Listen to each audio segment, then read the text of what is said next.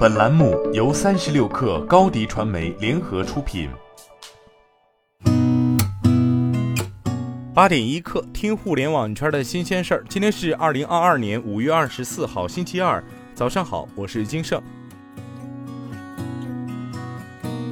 三十六氪获悉，腾讯内部发文任命何毅进担任腾讯新闻业务负责人，兼任腾讯网总编辑，向公司副总裁曾宇汇报。原新闻负责人王诗木将调任 PCG 社交平台与应用线，负责其带队孵化的换核等创新业务。据内部人士透露，调整后的腾讯新闻将坚持精品新闻资讯的定位和发展战略，加大力度升级内容和产品，打破算法驱动竞争用户时长的行业惯性。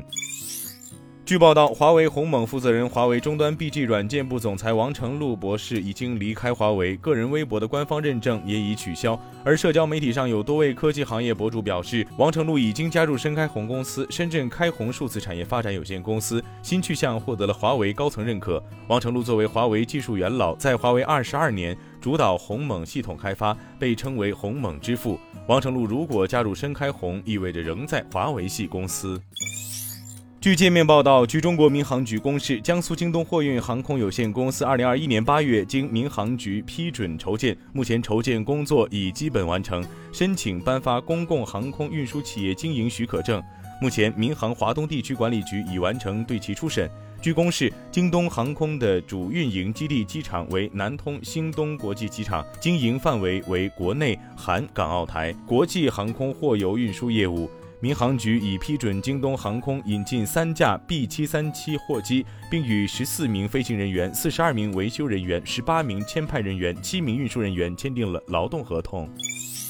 据中证网报道，有消息称，昨天北京地区部分银行房贷利率已下调十五个 BP。对此，记者向当地工行多个网点的房贷部咨询，得知利率已下调。目前，房贷五年期 LPR 报价由之前的百分之四点六降低到了百分之四点四五，降低了十五个基点。首套房在此基础上最低上浮五十五个 BP，也就是最低可以做到百分之五。二套房在百分之四点四五的基础上上浮一百零五个 BP，也就是最低可以做到百分之五点五。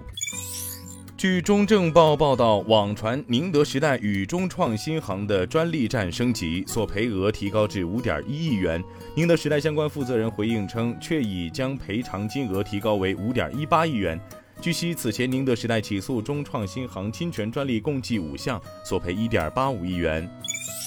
据新浪财经报道，消息人士透露。为应对下半年 iPhone 十四新机生产的人力需求，叠加苹果目前的产能顾虑，苹果要求红海提前两个月展开旗下富士康郑州工厂招工，避免供应链不顺冲刺新机出货。预计今年 iPhone 十四备货量将高于 iPhone 十三的三千万部。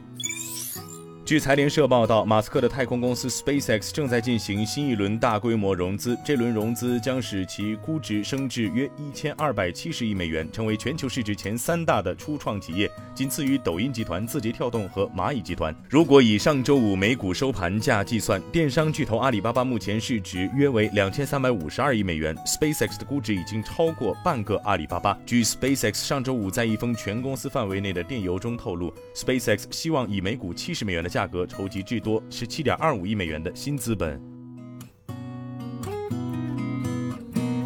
今天咱们先聊到这儿，我是兴盛，八点一刻，咱们明天见。